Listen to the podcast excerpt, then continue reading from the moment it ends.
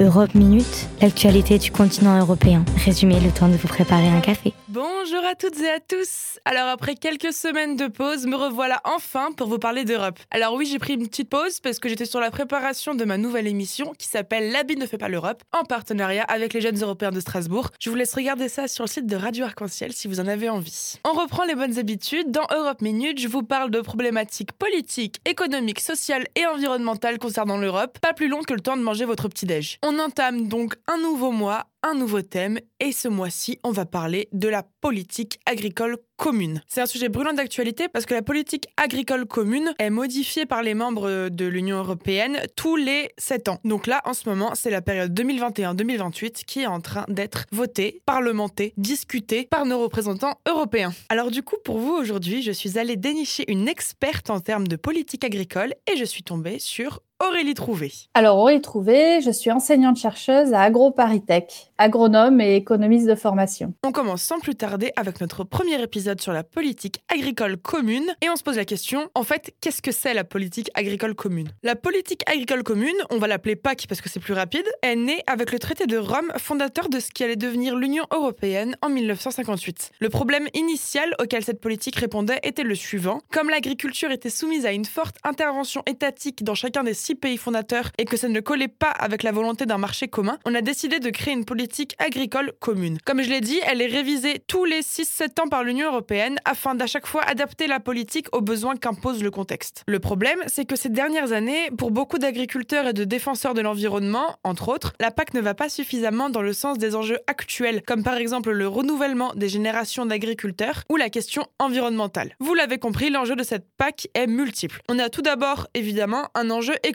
Donc la PAC fournit des aides financières aux paysans dont un quart vivent sous le seuil de pauvreté actuellement. Le seuil de pauvreté, il se situe à 60% du niveau de vie médian de la population. Selon une enquête de l'INSEE en 2015, 25% des agriculteurs vivaient sous le seuil de pauvreté. La PAC leur permet donc de joindre les deux bouts et se présente donc comme nécessaire face à des prix de l'alimentation toujours plus bas. Mais un des éléments beaucoup reprochés à la PAC, notamment depuis les années 90, c'est son modèle dit productiviste. Les aides financières sont calculées en fonction de la surface agricole exploitée, ce qui a pour effet d'encourager l'exploitation de grandes monocultures, notamment, qui prennent toujours plus de place, et ça a des conséquences terribles sur l'environnement, c'est prouvé depuis bien longtemps. Les mesures qui permettaient de réguler les marchés, c'est-à-dire qui permettaient de réguler les prix, euh, les quantités produites, qui évitaient des phénomènes de surproduction, sous-production, et qui évitaient d'avoir une volatilité extrême des prix et des revenus agricoles. Donc tout ce qui permettait de réguler ces marchés a été quasiment démantelé, une grande partie.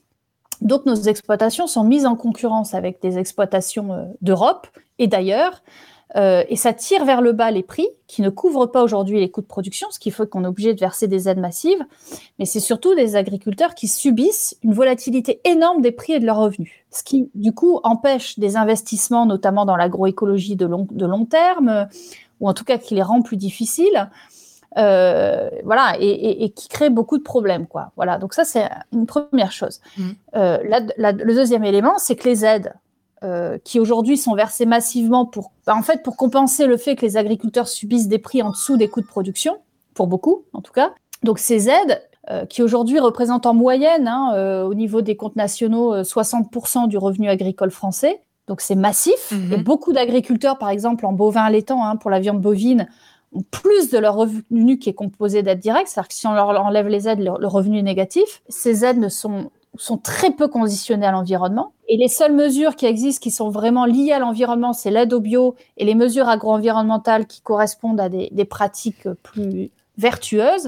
Et eh ben, ces mesures-là, elles ont un budget qui est quand même très restreint très très restreint. Le problème aujourd'hui, c'est qu'on a une, des industries de transformation et de distribution Hein, je pense aux centrales d'achat et à grande distribution, qui sont de plus en plus concentrées.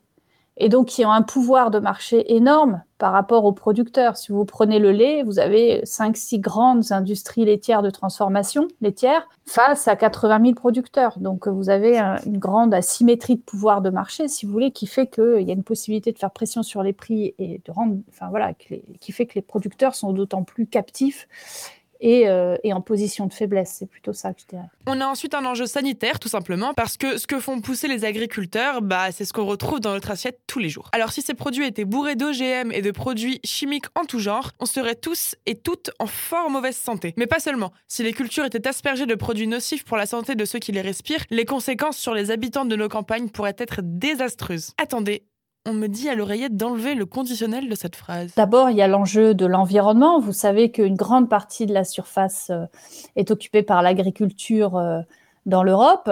Et euh, il y a des répercussions de l'agriculture à la fois sur la qualité de l'eau, et sa quantité d'ailleurs, hein, sur la qualité des sols, sur le climat, et notamment en matière de changement climatique, parce que l'agriculture est à la fois responsable en partie du changement climatique, mais aussi est, victime de ce changement climatique et doit s'adapter. Euh, il y a aussi des enjeux en termes de biodiversité, euh, puisque et, donc est-ce que est-ce qu'aujourd'hui on, répond à ce enjeu J'ai envie de dire que non.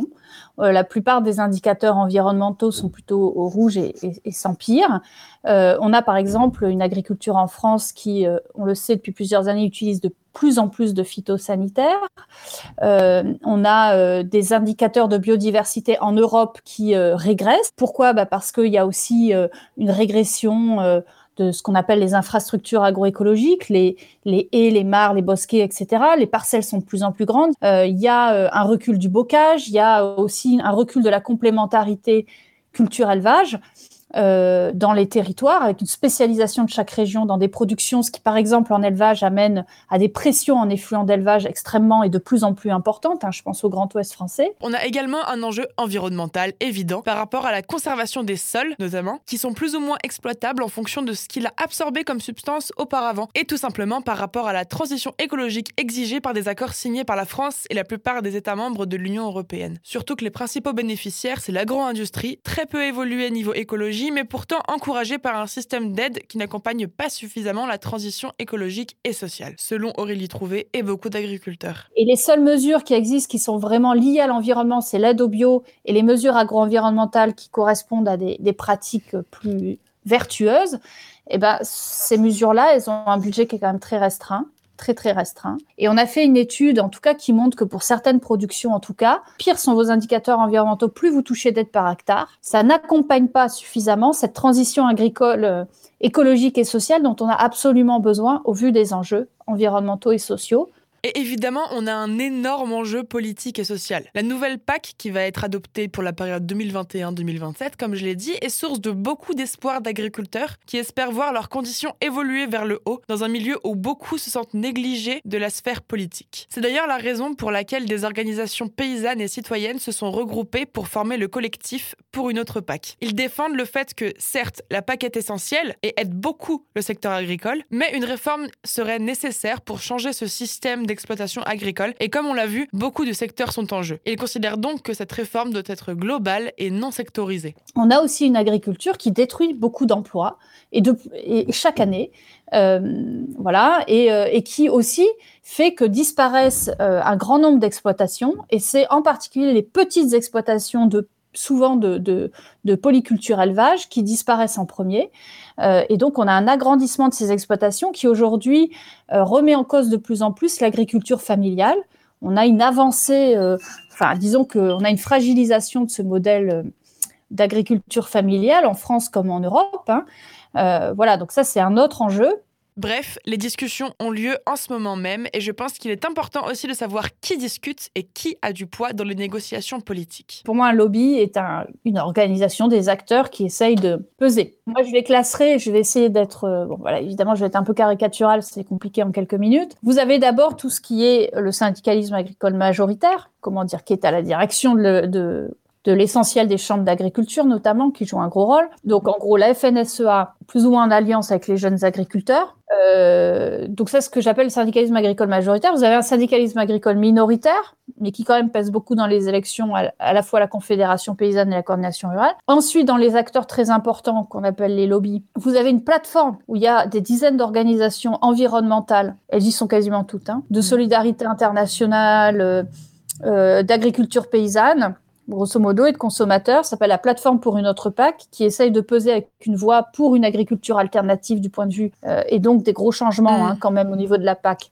euh, pour répondre à cette transition écologique et sociale de l'agriculture. Puis après, vous avez un autre type d'acteurs encore, qui est les industries agroalimentaires, qu'on oublie souvent, et la grande distribution, qui, eux, ont des intérêts encore différents qui ont par exemple intérêt à acheter le moins cher possible euh, les produits. On a donc autour de la table différents acteurs qui ont des intérêts assez différents les uns des autres. On dirait bien que ça va être compliqué de mettre tout le monde d'accord. La PAC est donc extrêmement importante puisqu'elle soulève des problématiques dans des domaines essentiels. On a balayé les enjeux principaux de cette PAC, c'est maintenant l'heure du récap en 30 secondes ou presque. La politique agricole commune, ou PAC, est née au tout début de l'Union européenne dans le but de réguler les prix entre des pays membres d'une zone de libre-échange. Les enjeux ont beaucoup changé depuis la création de la PAC qui évolue puisqu'elle est révisée tous les 7 ans. Cette politique est essentielle et permet à beaucoup de petits agriculteurs de vivre, mais selon de plus en plus de ces derniers, elle devient insuffisante face aux enjeux actuels. On a l'enjeu économique qui serait de pouvoir garantir davantage d'aide à des agriculteurs qui essayent de revoir leur modèle de production pour les conformer aux exigences environnementales actuelles et surtout de réviser le principe d'aide financière en fonction de la taille de l'exploitation. On a donc aussi l'enjeu écologique qui, selon beaucoup, mériterait une plus grande place dans la PAC, notamment dans l'accompagnement à la transition écologique nécessaire pour la durabilité des sols, entre autres. Enfin, on a l'enjeu politique et social parce qu'on parle d'une partie de la population qui, dans l'histoire, a énormément souffert des deux guerres mondiales et de l'industrialisation et qui se sent désormais, et depuis un bon petit moment, négligée de la politique.